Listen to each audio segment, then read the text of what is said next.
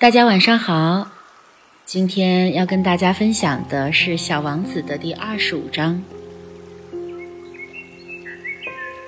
那些人们，他们往快车里拥挤，但是他们却不知道要寻找什么，于是他们就忙忙碌碌，来回转圈子。小王子说道。他接着又说：“这没有必要。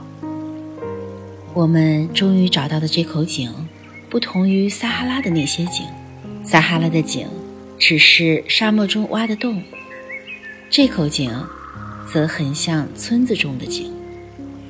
可是那里又没有任何村庄，我还以为是在做梦呢。真怪！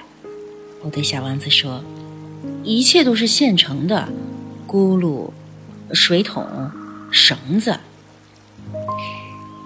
他笑了。拿着绳子转动着咕噜，咕噜就像是一个长期没有风来吹动的旧风标一样，滋滋作响。你听，小王子说：“我们唤醒了这口井，它现在唱起歌来了。”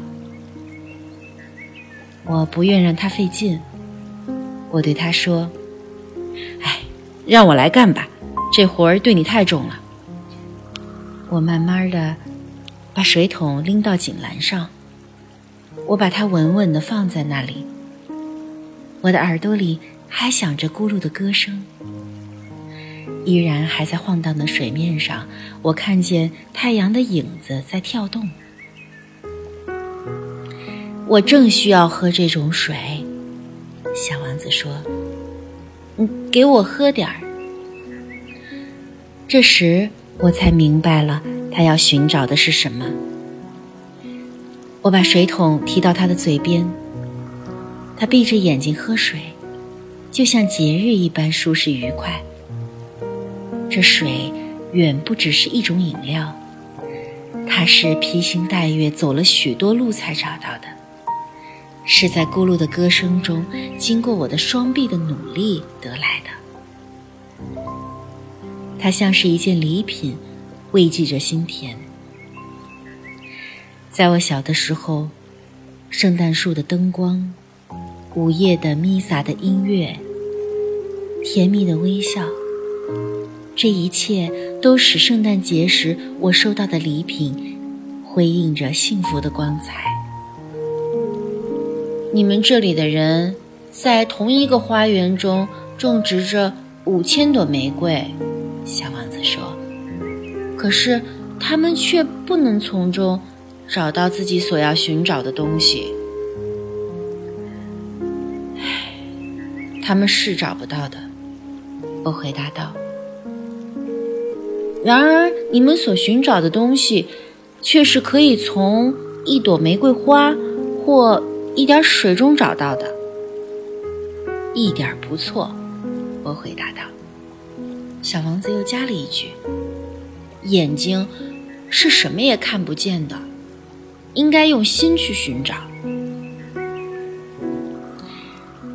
我喝了水，我痛快地呼吸着空气。沙漠在晨曦中泛出蜂蜜的光泽，这蜂蜜般的光泽也使我感到幸福。为什么我要难过？小王子又重新在我身边坐下，他温柔地对我说：“你该实现你的诺言。什么诺言？你知道，给我的小羊一个嘴套子，我要对我的花负责啊！”我从口袋中拿出我的画稿，小王子瞅见了。笑着说：“你画的猴面包树有点像白菜。”啊！我还在为我画的猴面包树感到骄傲呢。你画的狐狸，它那双耳朵有点像犄角，而且太长了。这时，他又笑了：“小家伙，你太不公正了！我过去只会画开着肚皮和闭着肚皮的巨蟒。啊，这就行啦。他说：“孩子们认得出来。”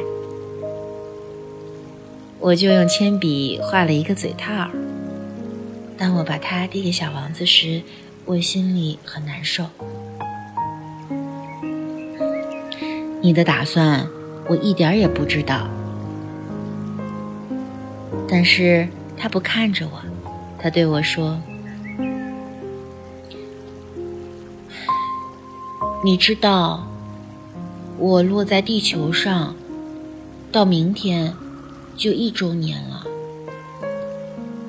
接着沉默了一会儿，他又说道：“我就落在这附近。”此时，他的面颊绯红。我不知为什么，又感到一阵莫名其妙的心酸。这时，我产生了一个问题：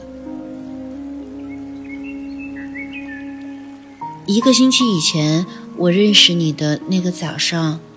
你单独一个人在这旷无人烟的地方走着，这么说，嗯，这并不是偶然的了。你是要回到你降落的地方去，是吗？小王子的脸又红了。我犹豫不定的又说了一句：“可能是因为周年纪念吧。”小王子脸又红了。他从来也不回答这些问题，但是脸红就等于说是的，是吧？啊，我对他说，我有点怕，但他却回答我说：“你现在该工作了，你应该回到你的机器那里去，我在这里等你，你明天晚上再来。”但是我放心不下，我想起了狐狸的话：如果被人驯服了，就可能会要哭的。今天的分享就到这儿啦，大家晚安，好梦。